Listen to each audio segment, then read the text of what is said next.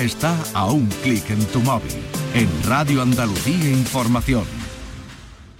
Nocturno en Radio Andalucía Información. Encuentros con Araceli Limón. Radio Andalucía Información.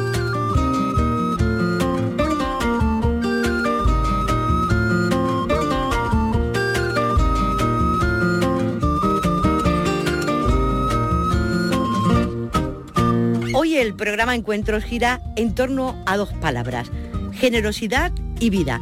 Hablamos de trasplantes. Estamos con el doctor Alberto Rodríguez Benot, el ex jefe de trasplantes de riñón y páncreas del Hospital Reina Sofía de Córdoba y presidente de la Sociedad Andaluza de Trasplantes de Órganos y Tejidos.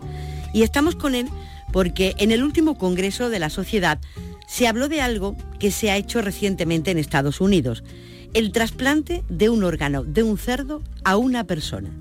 Esto abre un camino inmenso a los trasplantes abre también un importante debate y abre muchas, muchísimas preguntas. Para vivir,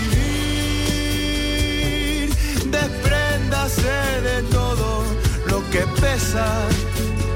Alberto Rodríguez Benot, bienvenido a la radio y encantada de saludarle. Hola Araceli, muy buenas tardes, encantado de estar con vosotros. Bueno, en el último congreso de la Sociedad Andaluza de Trasplantes de Órganos y Tejidos saltó bueno, una noticia cuanto menos llamativa, ¿no? Tras la intervención del doctor Montgomery, eh, que ha realizado trasplantes de cerdos a personas. Eh, ¿Por qué cerdos, doctor? ¿Por qué, por ejemplo, no monos, que dicen que se parecen más a los humanos? Pues mira, Araceli, tiene su explicación como es lógico. El trasplante de, seres no humanos en humanos es algo que se lleva ya tiempo planteando y haciendo a nivel experimental, desde hace incluso más de 30 años que se han hecho algunos intentos, pero con malos resultados. Malos resultados porque hay mucha diferencia entre un animal y un ser humano en cuanto a, la estructura de, los órganos y también sobre todo, y lo más importante, a que el, organismo humano los considera como externos y los rechaza. Y, este rechazo ha sido una barrera siempre muy, muy limitante a la hora de poder ofertar eh, riñones de animales en seres humanos. La cuestión está en que em, los primeros trabajos se hicieron precisamente con primates y de otros animales a primates, para ver un poco si en vez de hacerlo directamente con seres humanos, pues se hacían con, simios y con primates. La cuestión está en que em, desde el punto de vista de la evolución de la investigación en los últimos años se ha llegado a un desarrollo muy importante de técnicas de biología celular y biología molecular. Y esto ha permitido que se puedan modificar genes de determinados animales. Eh, si recuerda bien la oveja Dolly, se clonó y era una oveja, eso se podía haber hecho con un chimpancé o incluso teóricamente con un ser humano, pero ni es ético ni está aprobado. Entonces, la ventaja de hacer esto con un cerdo, que es con lo que se ha hecho recientemente, son dos. En primer lugar, que el material genético del cerdo se conoce con detalle y se puede manipular, se pueden quitar parte de sus genes, poner otros genes nuevos que queremos que, el cerdo tenga y además eh, tiene un crecimiento relativamente rápido. Un cerdo entre 9 meses y 12 meses de, vida ya tiene un órgano con un tamaño adecuado para poder ser trasplantado al ser humano, lo que significa que es un modelo animal que tiene una estructura parecida en cuanto a tamaño en los órganos, por ejemplo el corazón o por ejemplo los riñones, que no tendrían problemas de espacio o de adaptarse al ser humano y por otra parte que tiene un crecimiento relativamente rápido. Esto en un primate pues estaríamos hablando de años y además eh, desde el punto de vista ético quizás estamos un poquito más cerca de los primates y esto podría generar algún tipo de discusión de, este, de esta índole. Sin embargo, el cerdo, pues bueno, es algo que está algo más alejado filogenéticamente del ser humano y por tanto parece un modelo más adecuado. Eso, doctor, eh, no lo he entendido muy bien. ¿Hay más problemas éticos en trasplantar un órgano de un chimpancé a una persona que de un cerdo? Porque dice usted, el chimpancé, el mono, se parece más a, las personas, ¿no? Sí. ¿Y, eso por qué? Es que no lo he entendido. Bueno, yo sinceramente no veo mucha diferencia, al fin y al cabo no dejan de ser animales, pero sí que cualquier ser que esté más cerca a la especie humana, como en este caso los simios o los chimpancés, eh, bueno, quedaría un poco como decir es, es, ético o no es ético esto se ha, se ha discutido en algunos foros internacionales ¿no? pero en realidad el trasfondo de todo esto más que la ética en sí lo que hay que buscar es un modelo que sea adecuado que sea útil que sea práctico y con todos estos motivos el cerdo es mucho más práctico, más útil y más fácil de modificar y de adaptar al ser humano, que en este caso pues un, primate. Es un cerdo modificado genéticamente, ¿verdad? Sí, claro. Eh, no son cerdos de los que se crían en, las, montaneras de Extremadura. Desgraciadamente son cerdos que son animales de granjas experimentales. Eh, volviendo otra vez con el ejemplo de la oveja Dolly, precisamente la misma empresa que clonó a Dolly, eh, bajo otro nombre y con otra dirección, es la que ahora está haciendo el desarrollo de los animales modificados genéticamente, en este caso cerdos. Son cerdos que, eh, a los que sus genes se les eh, modifica con una herramienta que ha sido reciente de desarrollo para poder cortar y pegar genes y modificar al antojo o al interés de cada, de cada órgano las proteínas que va a tener ese, corazón o ese riñón que es lo que queremos trasplantar para que el ser humano no lo rechace en cuanto se le ponga y que además eh, eh, sea más difícil de infectar por infecciones que puedan tener estos animales, que es la segunda parte, ya decíamos, la primera barrera que hubo fue la barrera inmunológica, es decir, que no se parecen a los seres humanos los, animales y se rechazan, y la segunda parte o la segunda mm, eh, eh, cuestión más principal es que eh, tratemos de que no se transmitan enfermedades infecciosas del cerdo al ser humano con este tipo de trasplantes. Ya hemos visto el ejemplo del COVID, hemos visto ejemplos del VIH o de la viruela del mono, también recientes, son eh, infecciones, sobre todo virus, retrovirus, que están en, grupos de animales que pueden en un momento dado pasar a la especie humana o causar una, una pandemia o una epidemia. ¿no?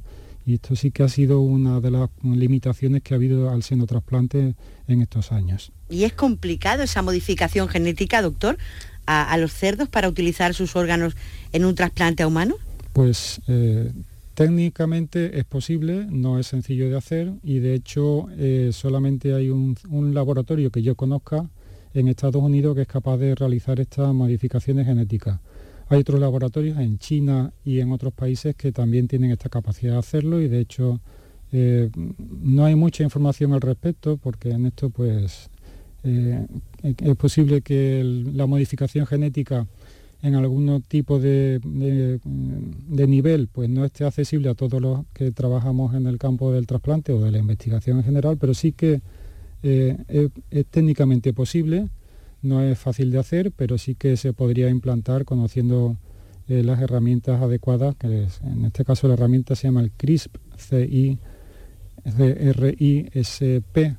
Que es una especie de herramienta ahora para cortar y pegar genes que ha permitido un desarrollo muy importante en los últimos años. ¿Y qué otros problemas plantearía a la medicina el trasplante de un órgano, de un animal a, una persona? Porque ha, pasado usted así un poquito por encima eh, de los problemas éticos, pero ¿qué, otros problemas le plantearía a la medicina? Pues mira, yo más que problemas, yo creo que plantea cuestiones a resolver, ¿no? Eh, mm, yo veo que puede ser un modelo con un futuro a medio plazo o a largo plazo, porque quizás es demasiado pronto para pensar que esto se puede llevar a la práctica eh, en poco tiempo, pero el principal problema, si podemos llamarlo así, es que quién va a modificar esos animales y cómo los vamos a conseguir. Imagínate que se consigue que, eh, bueno, un, cerdo, en este caso, eh, con una serie de modificaciones sean adecuados, entonces esto lo hacen empresas que son privadas, ¿no? Empresas que tienen sus accionistas y que eh, no sé si cotizarán en bolsa o no, pero que al fin y al cabo que tienen un interés lucrativo. Y el trasplante, sin embargo, es un procedimiento que está basado en los sistemas sanitarios públicos que son gratuitos, universales y accesibles a todos. Entonces, eh, no sé esto ni qué coste tendría, ni si sería posible tener mm, animales para todos los que necesitan un trasplante. Y aquí es donde yo veo un poco el problema, ¿no? A no ser que evidentemente la tecnología sea libre, y transparente y se pueda, mm, digamos, duplicar o multiplicar en otros sitios y se pueda hacer no solamente en centros privados, sino también en públicos. Claro, entra el dinero en un sistema eh, que ha sido público, como usted dice, siempre, claro. Pues sí, el dinero es un tema que siempre está ahí y en el caso del trasplante, pues, eh, sin embargo, em, yo creo que el trasplante, al menos en España y probablemente en la mayoría de los países, es de los procedimientos que aparte de dar vida, también ahorran dinero al sistema sanitario.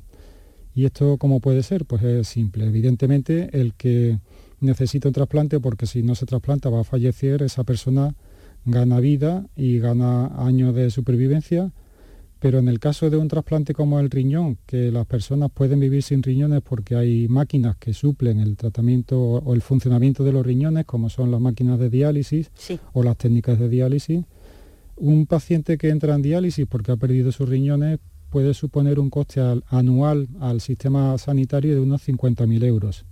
Sin embargo, un trasplante de riñón, de los que bueno, hemos hecho en Andalucía el último año más de 250, un trasplante de riñón, repito, puede costar el primer año unos 20 a 30.000 euros porque se incluye en todo esto la cirugía, la hospitalización, todos los procedimientos técnicos, etcétera. Pero a partir del primer año, pues el gasto es prácticamente lo que son revisiones médicas y el tratamiento inmunosupresor, que son pastillas, ¿no? que puede suponer pues, entre 5 y 10 mil euros. De manera que por cada trasplante que se hace ahorramos 40.000 euros al sistema sanitario.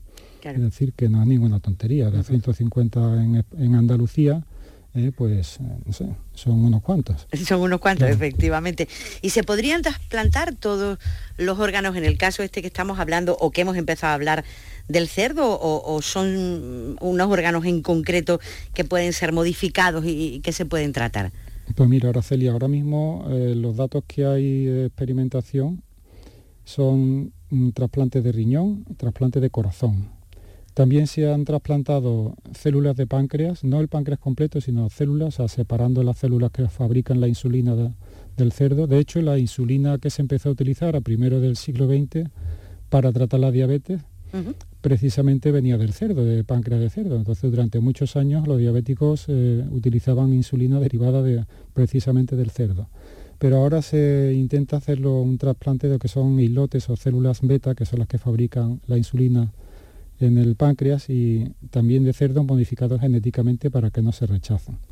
Pero básicamente estos tres órganos. Y en un futuro, pues sería posible otro tipo de trasplante, que sería el hepático o el pulmonar, pero en esto yo no conozco ningún dato que haya puesto en marcha este tipo de trasplantes todavía. Obviando el tema de la entrada del dinero en el sistema de trasplantes y todo eso, la ciencia, doctor, ¿para cuándo estaría mm, eh, preparada para hacer estos trasplantes en, un hospital? Pues mira, la ciencia yo creo que ya está preparada, porque de hecho los primeros casos que hemos visto en el Congreso eh, Autonómico Andaluz de Trasplante que se celebró la semana pasada en Sevilla, hemos visto ya los primeros casos. Son casos experimentales que han sido exitosos, pero eh, digamos que estamos en una situación preclínica. Preclínica significa que todavía no se puede aplicar a, la, mayoría de las personas.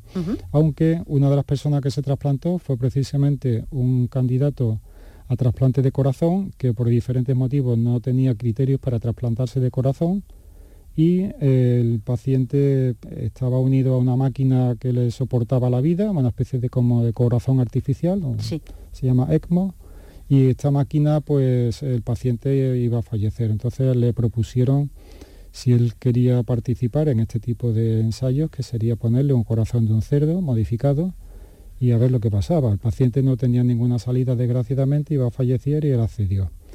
Eh, se esperaba que este experimento durase unos días, eh, porque el paciente además tenía otras enfermedades, en fin, por las cuales no iba a vivir mucho tiempo, desgraciadamente pero resulta que al final el trasplante de corazón duró mm, casi dos meses o algo más de dos meses. Entonces, lo que se esperaba que iba a ser un éxito para varios días de supervivencia terminó siendo dos meses de vida para esa persona que no se la esperaba. Entonces, por eso te digo que desde el punto de vista clínico eh, se está viendo que hay bastantes posibilidades de éxito. La cuestión está en que eh, ni hay todavía eh, afinado, digamos, el tipo de genes que se expresan o no en el cerdo, habría que hacer quizás algunas modificaciones más y sobre todo ver un poco qué pasa a largo plazo. Te explico. uno de los detalles de los genes que se cambian del cerdo es el corazón del cerdo tiene un receptor para la hormona del crecimiento. Sí. ¿Eh? Entonces, este, en, estudios en simios o en animales, eh, no, no en seres humanos, se vio que cuando se trasplantaba el corazón del cerdo, el cerdo seguía creciendo y aumentaba de tamaño y, de sus características aumentaba, ¿no? Crecía. Entonces, eh, claro, eso es un problema. Si tú pones un corazón de un cerdo que lo, implantas en un ser humano con un tamaño adecuado y el corazón sigue creciendo, llegará un momento en que no quepa en el sitio donde sea eh, trasplantado. Con lo cual a este cerdo experimental lo que le hacen es que lo manipulan y le quitan el receptor de la hormona del crecimiento para que ese corazón no tenga ese receptor y no crezca.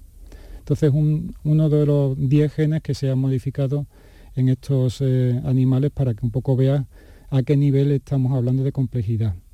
Otro tipo de genes que se han modificado es un gen del retrovirus del cerdo.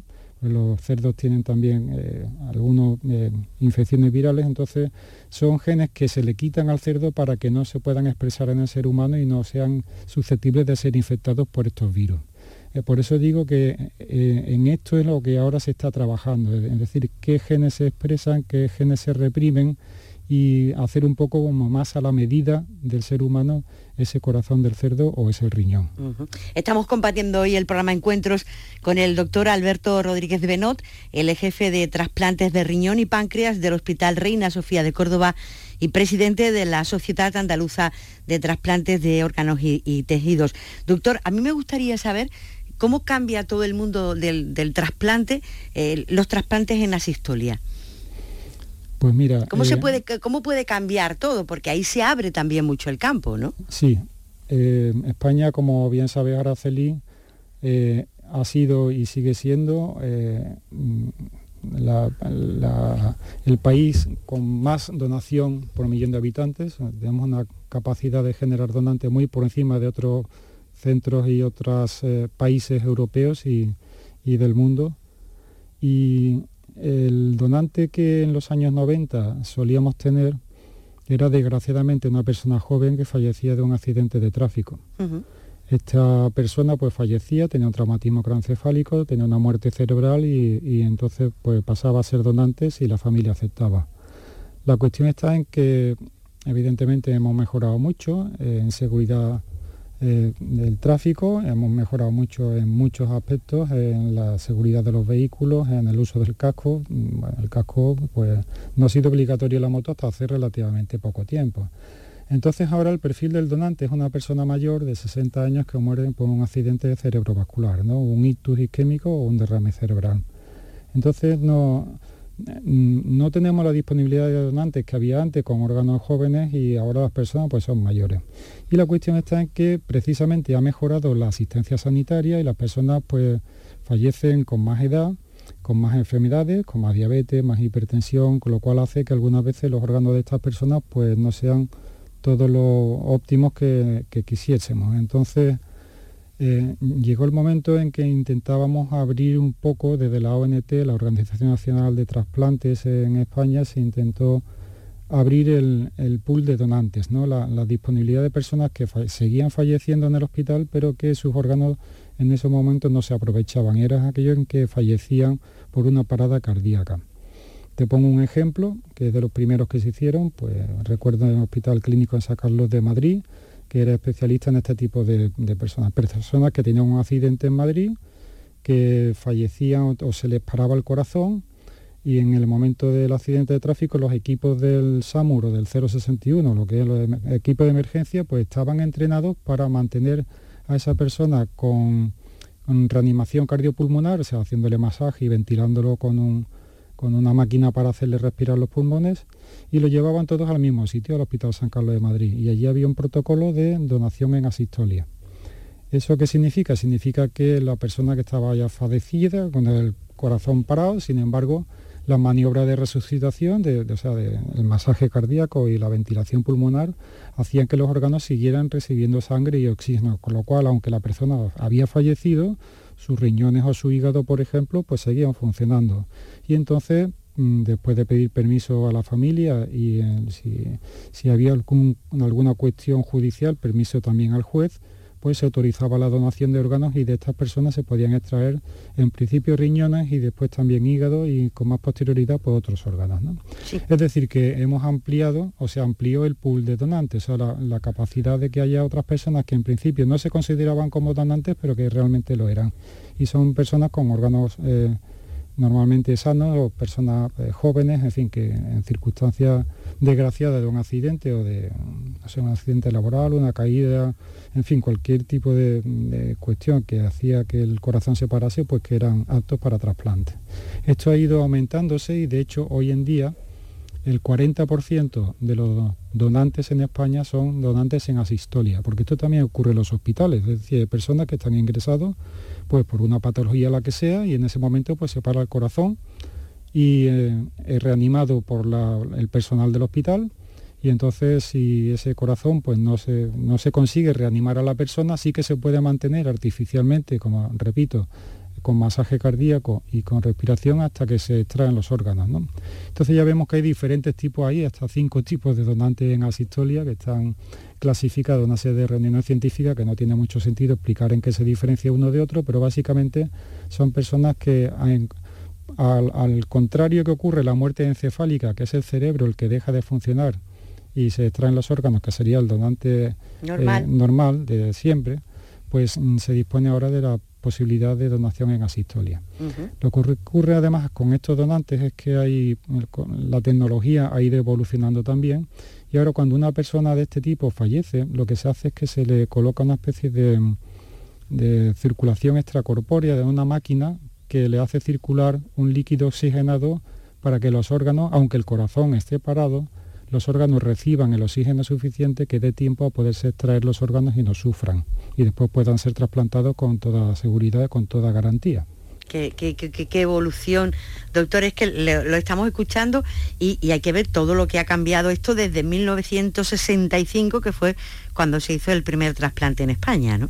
Pues sí, los trasplantes han ido subiendo de forma exponencial y bueno, ya llegamos a un, a un, objetivo, la ONT se puso el objetivo de 50 donantes por millón de población en el año 2018. Eh, en ese año yo creo que llegamos a 48, 49 por millón de población.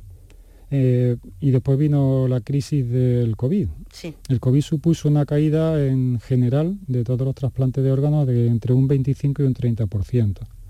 Y estos dos años, del 20 al 22, pues ha habido una disminución importante del número de trasplantes. Y ahora estamos ya casi en el nivel del 2018. Y en Andalucía, en concreto este año, hemos llegado a los 49, exactamente 48,9 donantes por millón de población. O sea, que estamos muy cercanos a ese objetivo del 50%. ¿Y tanto?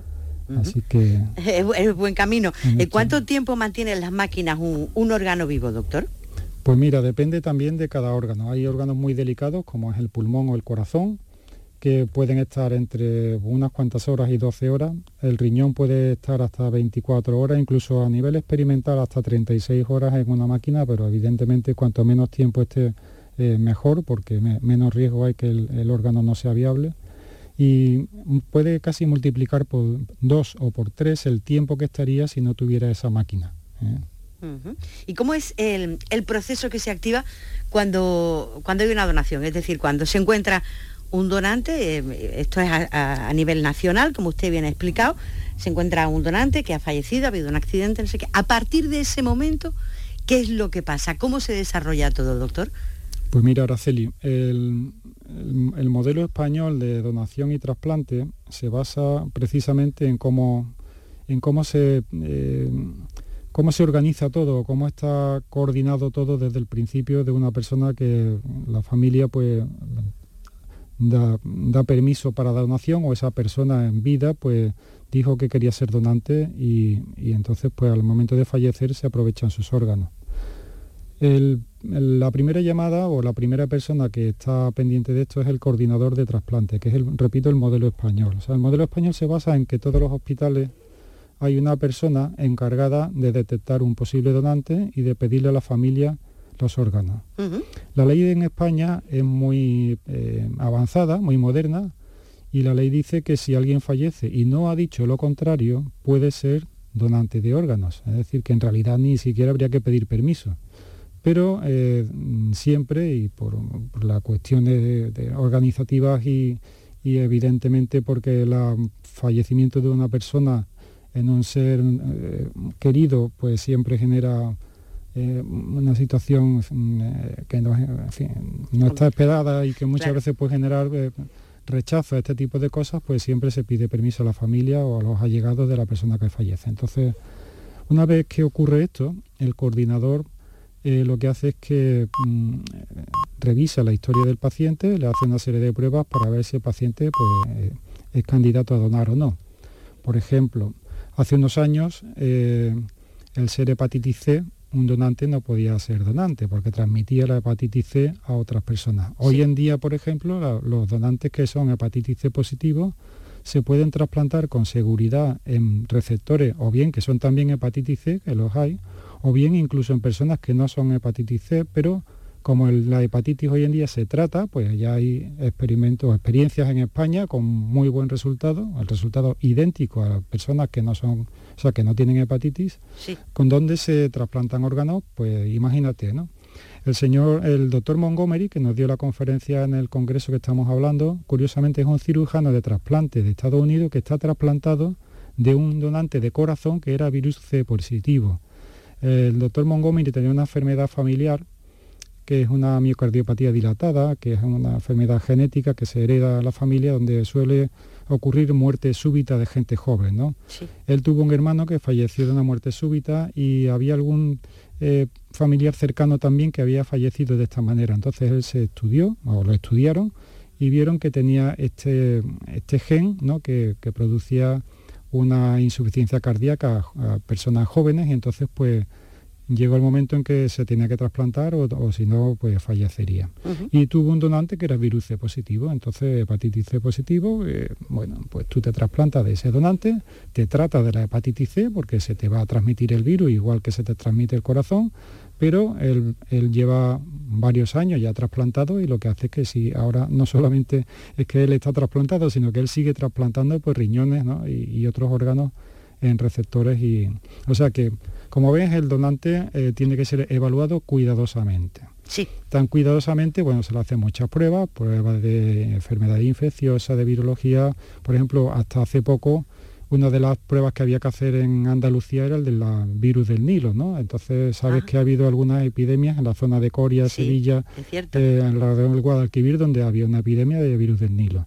Si un donante tiene este virus y se trasplanta en una persona alguno de sus órganos, pues le puede transmitir esta enfermedad. Entonces, por eso digo que esto no es un procedimiento sencillo, ni es coger, mm, quitar y poner un órgano de uno en otro, sino que tiene un procedimiento bastante eh, complejo desde el punto de vista médico, pero muy bien estructurado, de, manera que eh, la, seguridad del trasplante sea siempre lo primero.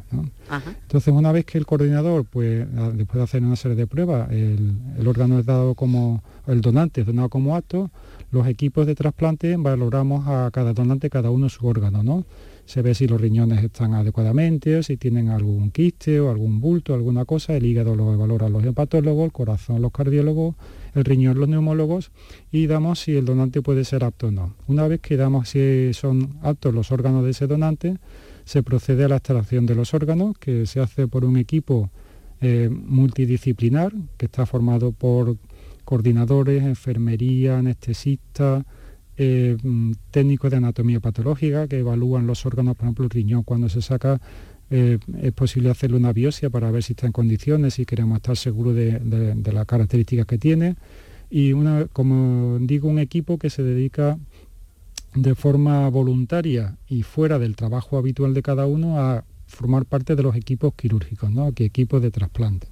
Esos equipos en algunas ocasiones se tienen que trasladar, por ejemplo, eh, hay un donante de pulmón en La Coruña y entonces el equipo de trasplante de Reina Sofía de, Córdoba, que es quien hace el trasplante de pulmón en Andalucía, se mete en un avión y se va a La Coruña a traer esos pulmones. es decir, que, esto tiene que estar muy bien organizado y coordinado para que en poco tiempo, en muy pocas horas, pues un donante que se ha detectado en la otra esquina de España, pues pueda ser intervenido y sus órganos extraídos e implantados en, la otra esquina de España, precisamente. Eso eh, eh, me llama la atención porque todo eso que ha explicado usted tan exhaustivamente hay que hacerlo en cuestión de horas, ¿no? Sí, sí, claro. Todo esto tiene que ir rodado y vamos, sin ningún. El engranaje tiene que ir siempre engrasado y bueno, los años de experiencia hacen que esto se perfeccione, evidentemente, ¿no? Aunque muchas veces surgen inconvenientes que hay que ir solventando sobre la marcha, pero la realidad es que bueno, que se consigue poner un corazón en cuatro horas desde que se saca del donante hasta que se pone, en, fin, eh, a una cierta distancia. ¿Y luego cómo se encuentra el receptor en toda España? O sea, todos los eh, hospitales están alertas, ¿no? Sí, mira, en España hay donantes eh, que se detectan en un hospital que incluso puede ser un centro privado.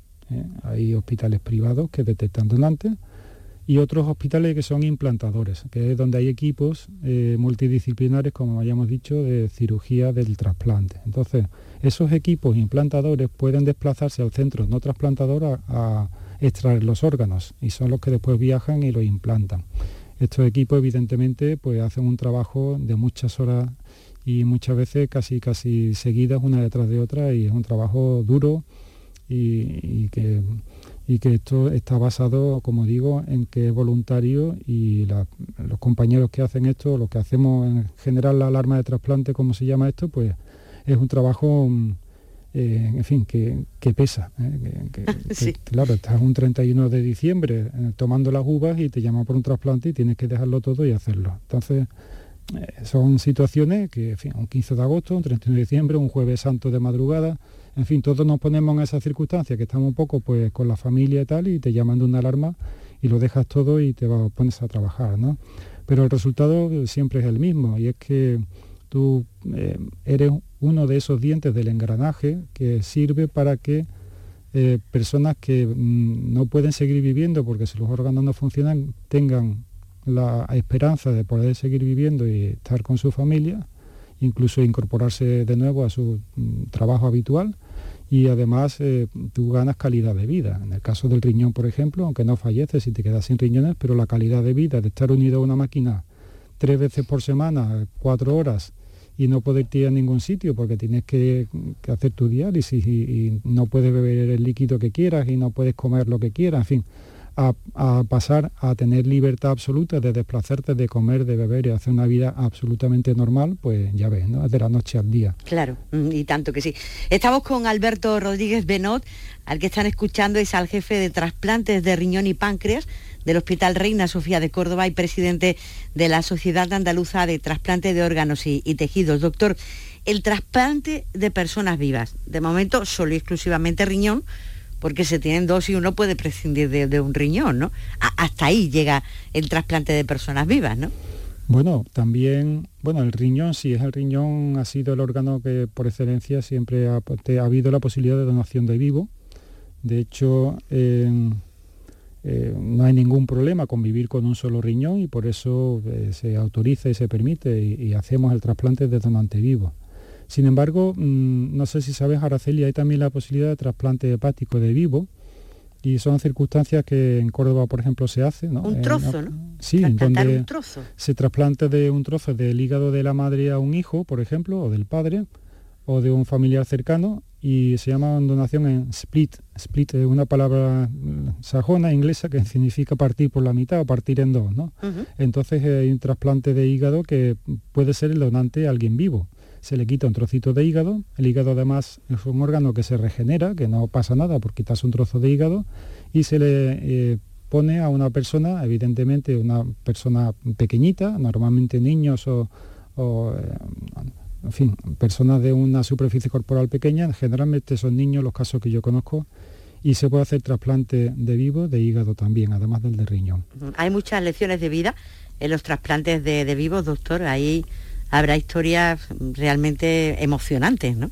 Hay muchos testimonios y afortunadamente yo he tenido la ocasión de vivir varios de ellos y, la alegría de, tener a alguien que tiene algo de tu familia y que tú le has podido mm, ofrecer sobre todo eso, mm, calidad de vida, porque tú ves que las personas en diálisis tienen una vida muy pobre, muy limitada, eh, con muy pocas perspectivas, además de poder hacer las cosas con libertad y el cambiar de la noche a la mañana esto, pues son testimonios de, tremenda alegría.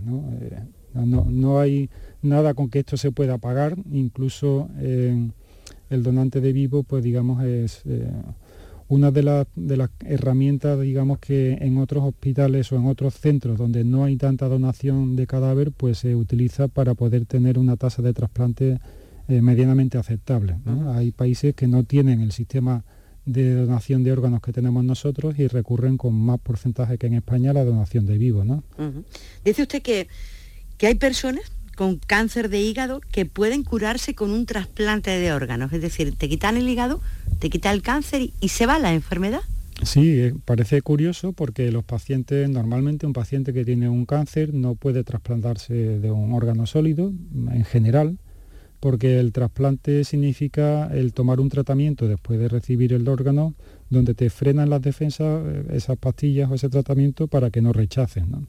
Entonces las personas con cáncer, pues que eh, en realidad la mayoría de ellas no se pueden o no tienen criterios para trasplantarse. Sin embargo, hay algunos casos particulares de cáncer de hígado, donde si el cáncer está localizado en el hígado y no está extendido en el resto del cuerpo, pues eh, si tú quitas ese hígado que tiene ese tumor, le pones un hígado limpio de un donante que no tiene nada, pues te has curado el riñón, te has curado la enfermedad, o sea, te has quitado el cáncer y no solamente que vas a seguir viviendo, es que vas a seguir viviendo muchos años porque ya no tienes ese cáncer, ¿no? Entonces, son determinados tipos de, fin, no todas las personas que tienen un cáncer de hígado pueden ser candidatas a trasplante, evidentemente tienen que cumplir una serie de requisitos, pero sí que en el Congreso tuvimos la oportunidad de asistir a una de las conferencias de los ponentes eh, donde se discutió esta circunstancia y se vio la posibilidad del trasplante de alguien que tenga un cáncer de hígado y que se trasplanta de hígado y se le cura el cáncer y, está trasplantado. ¿Pero solo el cáncer de hígado? Quiere decir, ¿no hay, por ejemplo, el pulmón? El cáncer de pulmón tiene varias limitaciones y es que eh, hasta ahora no está, eh, yo no conozco casos que se hayan publicado de gente que con cáncer de pulmón se hayan trasplantado para ponerle un pulmón nuevo y quitarle el cáncer la forma de ser el pulmón y los ganglios linfáticos que tiene y tal hace que la posibilidad de que al quitar el, pulmón se quite el cáncer sea más difícil. ¿eh? Entonces, en el caso del hígado sí, porque el, hígado es un órgano un poco especial en el organismo, está un poco como apartado del resto de, la circulación, tiene su propia circulación sanguínea, una circulación portal, eh, y, y, entonces es un órgano especial que para esto permite el hacer esto con toda garantía. Sin embargo, en otros órganos, hasta donde yo sé, no es posible hacerlo. ¿Evitar el, rechazo sigue siendo el principal objetivo o, la ciencia ha evolucionado y ya el rechazo del órgano eh, se ha quedado ahí en algo residual? Pues mira, Araceli, eh, se ha avanzado mucho, al igual que en la tecnología, o en los coches, o en los aviones, en fin, o las televisiones. Eh, en este tipo de, de parte de la medicina se ha avanzado mucho en dos aspectos. Primero, en el conocimiento de la inmunología, la inmunología es toda una ciencia y cada vez sabemos más de la respuesta del sistema inmune y de cómo eh, bloquearla o cómo estimularla según lo que nos interese. Y en segundo lugar, la industria farmacéutica que ha contribuido de forma muy importante a que haya mm, fármacos que frenen el rechazo de los órganos de forma que un riñón, pues no sé, yo esta mañana he visto la consulta de una persona que lleva 28 años trasplantada de riñón. Entonces, ¿28 años? Sí, sí, 28 años. Entonces, eh, bueno, eh, esto ocurre porque hay medicinas que hacen que esto sea posible. Entonces eso hay de agradecer. Pero aún así, todavía siempre existe el riesgo del rechazo aunque uno cumpla el tratamiento bien y se toma sus pastillas y tal. ¿Por qué? Porque no podemos eh, inhibir por completo la respuesta inmunológica porque hace falta que nuestro sistema inmune nos defienda de otros agentes, de bacterias, de virus, en fin. Entonces, siempre hay un equilibrio entre el grado de inmunosupresión y el grado de actividad del sistema inmune. Y ese equilibrio, pues, es lo que nosotros nos encargamos de intentar mantener a raya en las revisiones de las consultas. Por el trasplante... Mm, eh, hay veces que mm, van los pacientes a trasplantarse y no tienen las ideas muy claras. Esto no es como un taller donde uno tiene el motor estropeado, se le quita el motor y se le pone otro y ya se, ya se va. ¿no? El, trasplante requiere un seguimiento muy estrecho por parte de los especialistas, en este caso del equipo del que yo formo parte, donde eh, se se analiza el grado de inmunosupresión, se cambia el tratamiento, se suben las pastillas, se bajan, se mide en sangre cómo están las pastillas, si, circulan bien, ¿no? Y después también sirve para detectar precozmente si hay alguna complicación. Por ejemplo, Eh, hay un virus muy frecuente que se llama citomegalovirus, así que no viene al caso, es el nombre que tiene, eh, pero sabemos que una persona que se trasplanta y que le vamos a poner la medicina va a tener mucho riesgo de tener ese virus en, activo en su cuerpo, ¿no? porque en realidad este virus lo tenemos todos, el 80% de la población hemos tenido un resfriado de pequeñito que era un citomegalovirus y se ha quedado nuestro cuerpo ahí acantonado, igual que pasa con el herpes zóster o de la varicela. Y cuando le damos tratamiento para bajarle la defensa, pues este virus mm, reaparece y da enfermedad, puede dar neumonía, puede dar pues eh, inflamación del hígado, puede dar fin, una serie de, problemas. Entonces, mm, eso nosotros lo sabemos y cuando hacemos el trasplante le medimos en sangre si ese virus está o no presente. Y si vemos que empieza a salir ese virus en la sangre en las revisiones del trasplante, pues modificamos la inmunosupresión o le damos tratamiento contra el virus, en fin, hacemos cosas, ¿no?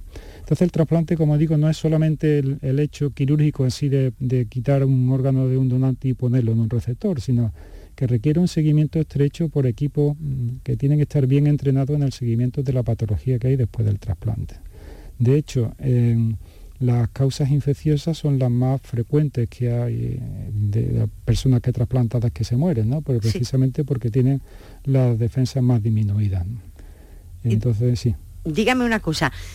Vamos a ver, ¿el paciente llega alguna vez a, aceptar ese órgano como suyo o el, el, rechazo está siempre presente? Pues mira, una pregunta muy interesante, Araceli, porque se han dado casos de enfermos que por el motivo que sean, han dejado de tomarse las pastillas para evitar el rechazo. Sí.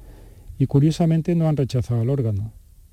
Y entonces, bueno, uno se queda con la boca abierta y dice, bueno, pero si lo normal es que haya rechazado, ¿por qué esta persona no ha rechazado? Entonces, cuando te decía que la inmunología es un campo que estamos continuamente aprendiendo cosas y, descubriéndolas, hay algún porcentaje de personas, muy, muy poco porcentaje, porque la mayoría de ellos evidentemente rechazan el órgano y lo pierden, pero hay algunas que no.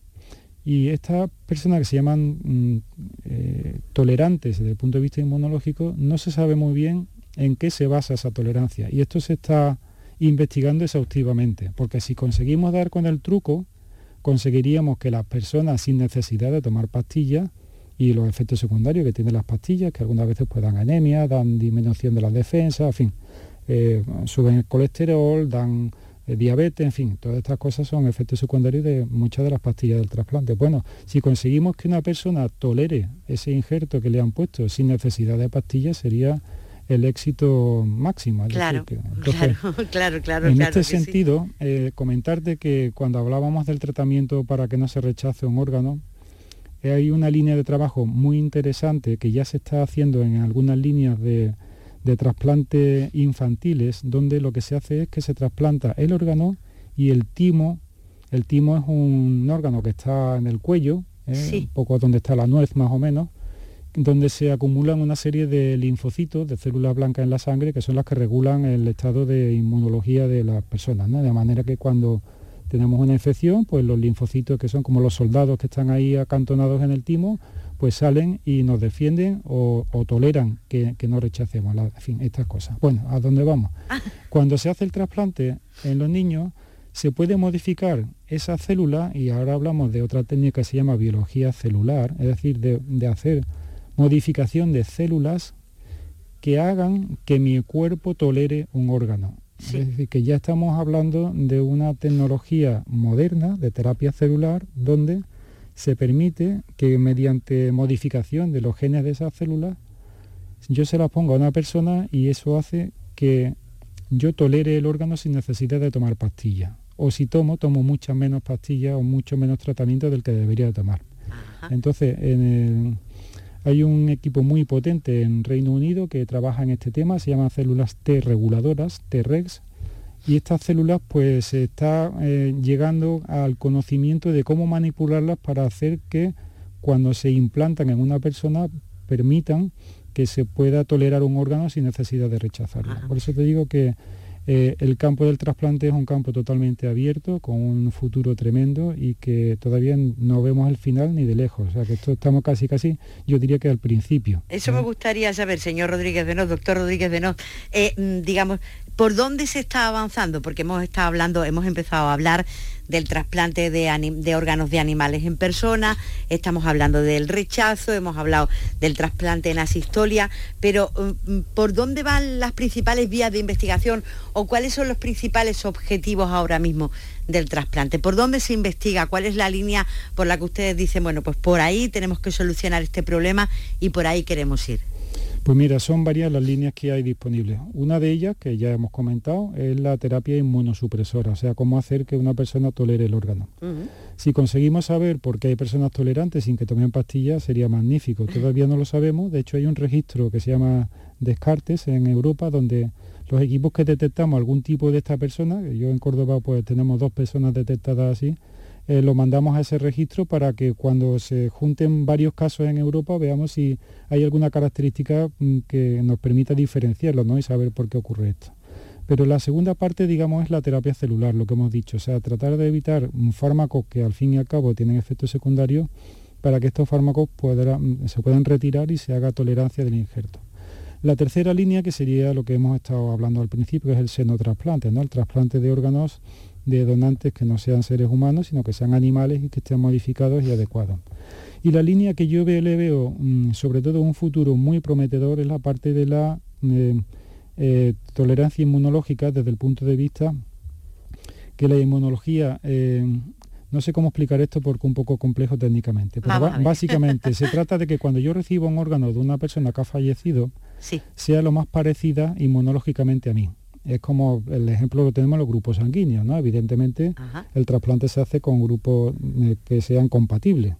También se puede hacer trasplante mm, grupos incompatibles, que de eso no hemos hablado, pero bueno, se hacen casos de trasplante de riñón, por ejemplo, AB0 incompatible, que tienen una serie de tratamientos y tal para evitar que se pierda el órgano y se llega a hacer con bastante éxito. Pero bueno, todo son líneas que están abiertas, como ya ves, Araceli, eh, de, cosas que antes no se hacían y ahora sí hacemos. ¿no?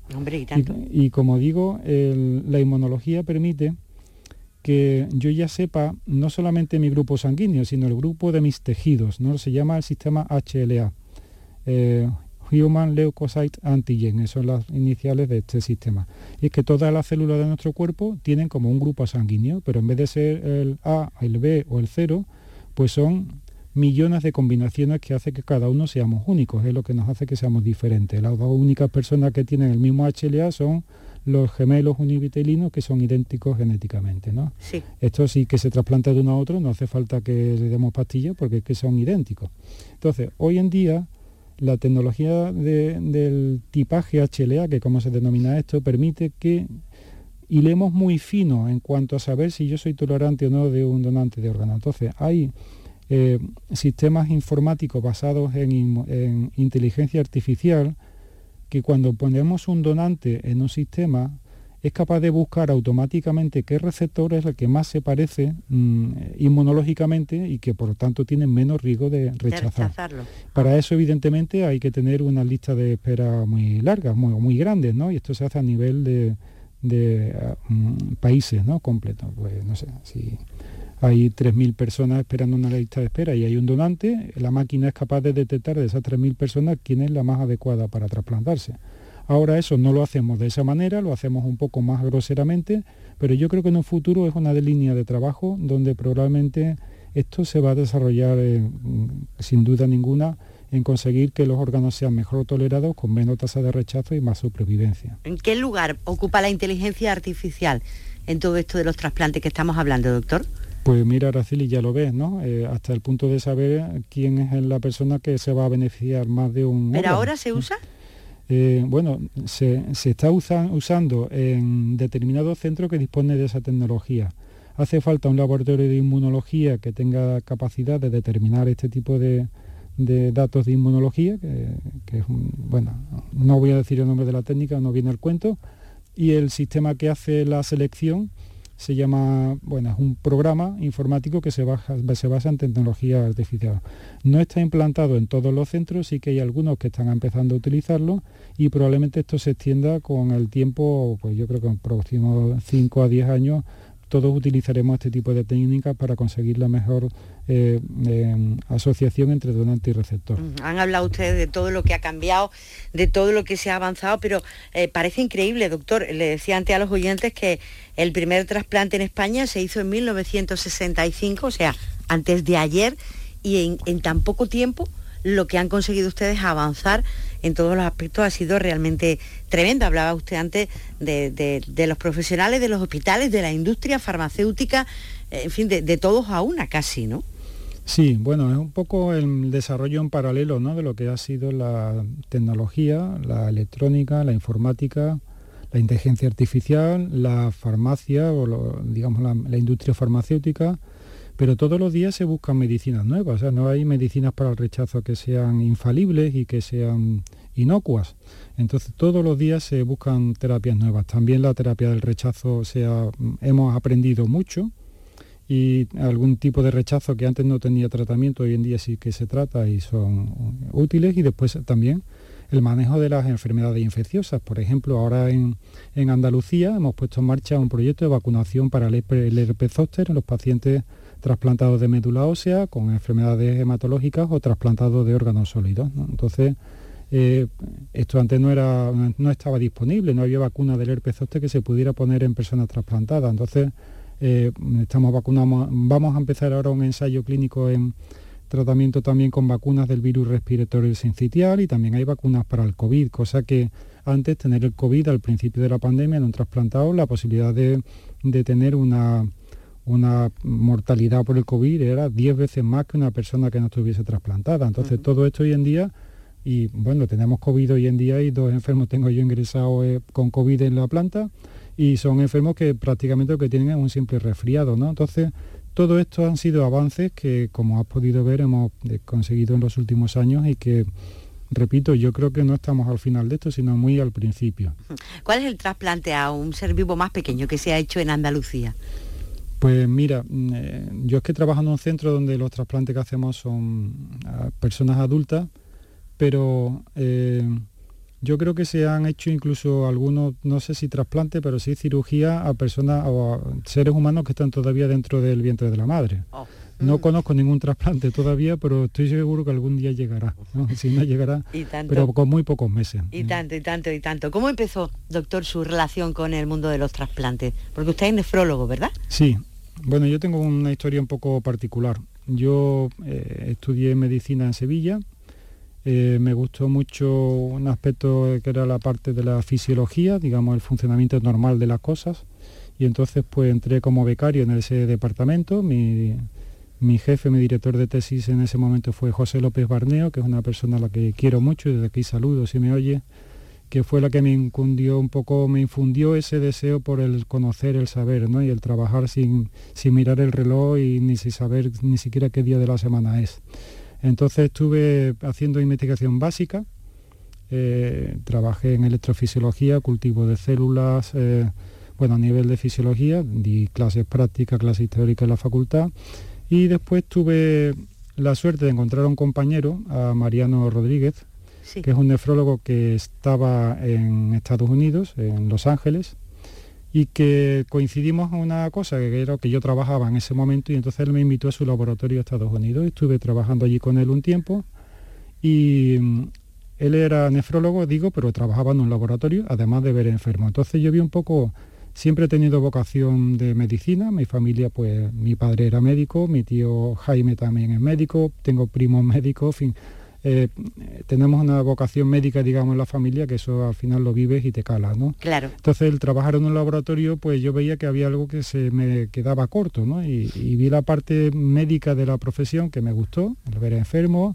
el hacer diagnósticos, tratar enfermedades, ver cómo la gente se cura o, mejora su calidad de vida, me pareció bueno, que, cumplía como parte de la vocación que yo tenía como médico. Y entonces, después de estar en Estados Unidos, en Los Ángeles, Mariano Rodríguez vino a Córdoba a dirigir la unidad de investigación y yo dije, bueno, pues me voy a Córdoba con él a hacer nefrología. Y entonces pues eh, me presenté al MIR, saqué la plaza en Córdoba de residente y aquí me formé. En Córdoba pues he estado desde el año 93 hasta ahora, llevo aquí 30 años y, y he desarrollado todo mi trabajo de nefrólogo al principio, pues en diálisis, en hipertensión, en nefrología clínica y, desde el año 2004 estoy dedicado al trasplante exclusivamente. Bueno, pues ha sido un auténtico placer escucharlo, doctor. De, verdad, de verdad que sí. Alberto Rodríguez Benot, jefe de trasplante de riñón y páncreas del Hospital Reina Sofía de Córdoba y presidente de la Sociedad Andaluza de Trasplante de Órganos y, Tejidos. Muchísimas gracias por haber venido a la radio y le digo, un placer escucharlo. Muchas gracias, Araceli, gracias a todos. Para vivir, encuentre un par de amigos de verdad